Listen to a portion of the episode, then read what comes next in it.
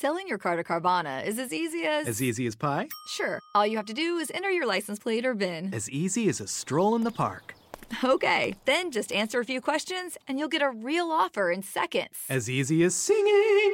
Why not? Schedule a pickup or drop off, and Carvana will pay you that amount right on the spot. As easy as playing guitar. Actually, I find that kind of difficult. But selling your car to Carvana is as easy as. Can be. Visit Carvana.com or download the app to get an instant offer today. En la programación infantil de la televisión han existido un montón de leyendas urbanas. Algunas parecen ser ciertas, otras seguramente no lo son. Se ha dicho que Pokémon provoca que los niños convulsionen, que Hello Kitty significa en realidad hola demonio, que Barney incluía mensajes subliminales. En fin, existe un gran número de rumores inquietantes de un sinfín de programas con contenido aparentemente inocente. En su momento, los padres consternados y los niños y niñas no paraban de hablar de estos rumores, aunque algunos puedan parecer absurdos en nuestros tiempos. Sin embargo, la historia real que conocerás hoy dejará algo claro el contenido infantil más inocente en ocasiones puede ocultar el más vil y repulsivo mal imaginable.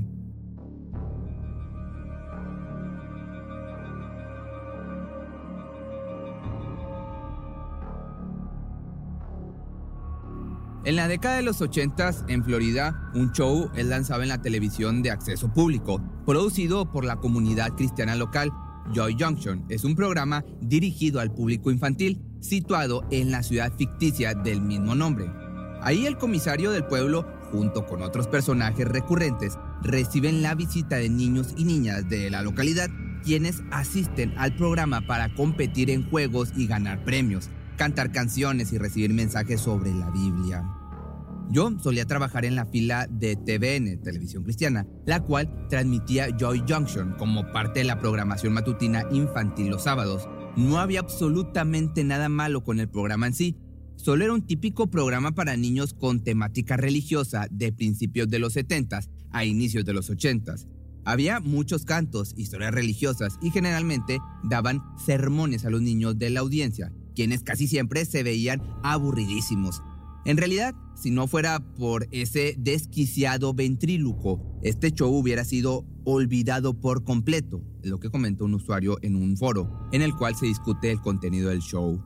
En internet no se encuentra mucha información sobre este programa, a pesar de durar en transmisión por varios años. Durante mucho tiempo, John Junction se mantuvo en el olvido, hasta que hace algunos años un descubrimiento horroroso trajo la atención del público de vuelta. En eventos como este, los curiosos miembros de algunos foros se dan la tarea o a la tarea de recuperar material de archivo o cualquier evidencia de la existencia de programas como este, denominado los media o medios perdidos. Después del esfuerzo de algunos usuarios con acceso a parte del material de archivo extraviado de este show, se corrobora lo dicho por el usuario que recordó aquel antiguo programa. En general, Joy Junction busca expresar un mensaje positivo aunque ciertamente de una manera bastante aburrida y sin mucho entretenimiento para el público al que se busca llegar. Fuera de los juegos y concursos, nada llamaba tanto la atención, a excepción de un personaje recurrente. En la comunidad cristiana, Ronald Ron Brown es un hombre conocido por todos y aporta su grano de arena participando en eventos de su iglesia y presentándose frecuentemente en Joy Junction con un muñeco de nombre Marty. No es muy buen ventríloco, pero siempre tiene un mensaje positivo para los niños invitados al programa. Sin embargo, su acto es un poco inquietante, quizás por su falta de talento o tal vez por el oscuro secreto que guarda. El ventriloquismo es un tipo de espectáculo bastante antiguo en el que personajes graciosos y caricaturescos parecen ser traídos a la vida por un ventríloco o titiritero Curiosamente, este divertido arte performático tiene su origen en prácticas religiosas, pues se creía que los ventrílocos o, profetas del vientre, como se les llamaba, hospedaban espíritus en su estómago y de ahí pues, salían las voces. Más allá de lo antinatural de la habilidad de hablar sin mover los labios, los muñecos de ventriloquismo poseen otra característica que los puede hacer aún más escalofriantes. Existe una delgadita línea en nuestras capacidades de percepción donde lo que concebimos como humanos y lo que parece inhumano se entremezcla generando una sensación de angustia o incomodidad en un fenómeno psicológico conocido como Uncanny Valley o Valle Inquietante. Como te comenté, generalmente estos muñecos tienen rasgos caricaturescos y fisionomías graciosas, aunque al mirarlos con atención, los aspectos más humanos de estos son algo escalofriantes por su tamaño y el público al que se dirige este espectáculo. Muchos de los muñecos son caracterizados como niños, pero aunque a cierta distancia así lo parezcan, su apariencia se queda en un limbo de nuestra percepción, incomodando a muchas personas. Por allá de la década de los 80, Ron también se presentó junto con su muñeco Marty fuera del programa, ya sea en la iglesia o también en fiestas infantiles con su propia compañía Puppets Plus. Siempre se le ve rodeado de pequeños, pues su carrera prácticamente depende de ellos. Sus vecinos aseguran que nunca habla ni se relaciona con otros adultos, aunque los miércoles Brown invita a menores a su domicilio, una casa rodante, donde se reúnen a comer pizza Después el hombre los lleva en la camioneta de la iglesia que él maneja. En 1998, Ron es detenido por una infracción vehicular. Para el oficial de tránsito solo es una parada de rutina, hasta que algo en el interior del vehículo llama su atención. Por algún motivo, el hombre detenido lleva ropa interior de niño en su asiento trasero. Al cuestionársele, alega que es uno de sus muñecos, pues por extraño que parezca, los viste con ropa interior real. Por años se especula sobre los extraños comportamientos de Ron Brown, hasta que finalmente en 2012 la terrible realidad sale a flote, involucrándolo en una red con los peores criminales que puedan existir. Debajo de los niveles más transitados del Internet yace un mundo que no todos conocen, oscuro y despiadado, Ahí, miles de usuarios anónimos expresan desde sus deseos más primitivos hasta sus fantasías más oscuras e inhumanas. Existen foros dedicados a una innumerable lista de fijaciones morbosas, tráfico de todo tipo de material para adulto, tanto legal como ilegal, e incluso canibalismo. Por allá del año 2012, en aquellos rincones más depravados de la red, las agencias de inteligencia y seguridad nacional de Estados Unidos trabajan de manera encubierta en una operación denominado Litna. Su objetivo es atrapar a estos, a estos enfermos, a estas personas que comparten sus terribles hazañas bajo el anonimato de un nombre de usuario, tal como es Keeper 2, un hombre originario de Kansas, mejor conocido como Michael Arnett en su día a día. La traducción de Keeper al español puede ser interpretado como cuidador de novillos, la cría del ganado bovino. Con dar un breve vistazo al historial de chat de Arnett, es obvio el contexto de este apodo. Vive con la fantasía de consumir carne de personas, especialmente la de las personas más pequeñitas. En distintas conversaciones con otros usuarios del foro, este pervertido comparte material extremadamente gráfica que involucra a los pequeñitos, del cual no te voy a dar más detalles porque ya sabes cómo se maneja esto de las redes. Michael no solo envía imágenes que encuentra en la red, sino que él mismo las fabrica. Este sujeto toma fotografías de las partes privadas de aproximadamente de personitas de unos dos años. También muestra a estas personitas con telas alrededor de su cabeza y sus bocas amordazadas. Uno de los infantes yace sobre una charola dentro de un horno. Arnett envía estas repugnantes y perversas imágenes a algunos amigos de internet quienes comparten este mismo interés.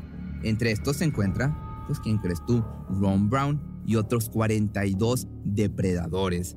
Más allá del cargo por creación y distribución del contenido ilegal involucrando a este, a este grupo de pequeñitos, sus charlas con Brown revelan sus depravadas y asquerosas intenciones. En sus chats, sorprendentemente, lo peor no era solamente su deseo de abusar de estas personitas, totalmente desquiciados, Michael y Ron hablan por horas sobre diferentes menores compartiendo sus deseos e intenciones de arrebatarles la vida, para así devorarlo pedazo a pedazo, como si se tratase de cualquier trozo de carne. En un chat, mientras hablan de un pequeño miembro de la iglesia de Brown, Arnett le pregunta cómo se encuentra el chico. Tristemente, él se encuentra bien. Desearía tenerlo amarrado y amordazado en mi closet, dice el ventríloco. Los hombres expresan sus, te digo, retorcidas fantasías conversando gráficamente acerca de cómo lo cocinarían, imaginando su terror antes de marcharse de este mundo. El depravado Brown incluso le pide su ayuda a su desquiciado amigo para llevar a cabo sus intenciones. Mientras tanto, las agencias de investigación se infiltran entre estos enfermos, tratando de traerlos ante la justicia por sus planes atroces. Para rescatar a estas víctimas inocentes, la Agencia de Seguridad Nacional persigue de manera implacable a estos depredadores, gracias a la determinación de nuestros agentes especiales y nuestros compañeros agentes de la ley.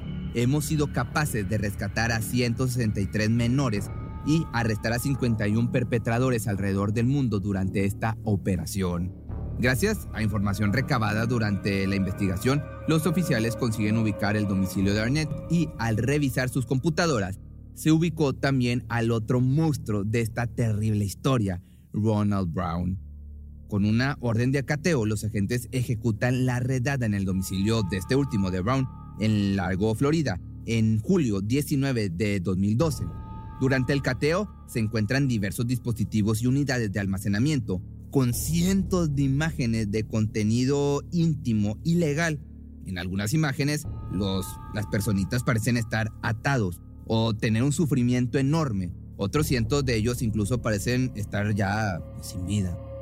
Brown, un titiritero de la iglesia, vivía una doble vida, dice Shane Folder, agente de seguridad nacional. A puerta cerrada, tenía una enferma obsesión enfocada en los menores que este caso sirva de ejemplo para otros depredadores. Los encontraremos, los arrestaremos y nos vamos a asegurar de que sean castigados con todo el peso de la ley. Las investigaciones de seguridad nacional no toleran adultos que están al acecho de niños inocentes. Ronald finalmente es arrestado a sus 58 años, con toda esta evidencia en su contra. Sin embargo, alega ser inocente, pues según él, solo discutía sus fantasías en salas de chat y nunca lo llevó a cabo en la vida real. Por otro lado, echa de cabeza a su amigo de internet, Arnett, pues según él, a este sí le interesaba lastimar a menores y quitarle la vida, aparte de consumir su carne. No cabe duda que de todas maneras ambos son un par de criminales degenerados bastante enfermos. Por otra parte, Michelle Arnett incluso aconseja a Brown de acechar en terrenos de casas rodantes y viviendas de escasos recursos, porque, según sus propias palabras, son grandes criaderos donde incluso los más pequeños no están bien vigilados. Que Ronald vivía, pues como ya te había platicado, en un terreno de casas rodantes, así que de no haber sido arrestado, muchos otros menores habrían vivido un terrible riesgo.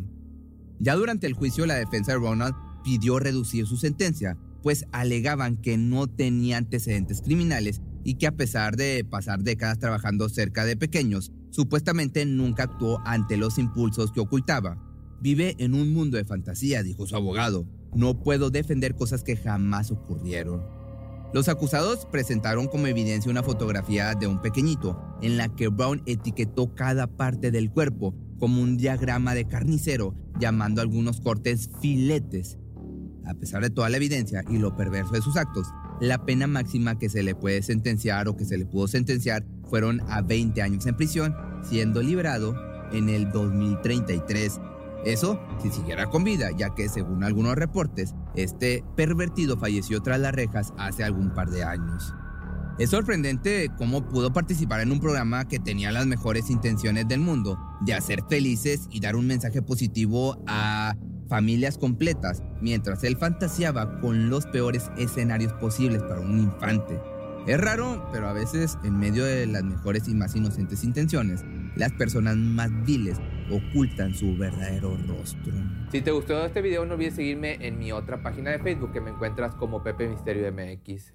Cuando el tráfico te sube la presión, nada mejor que una buena canción.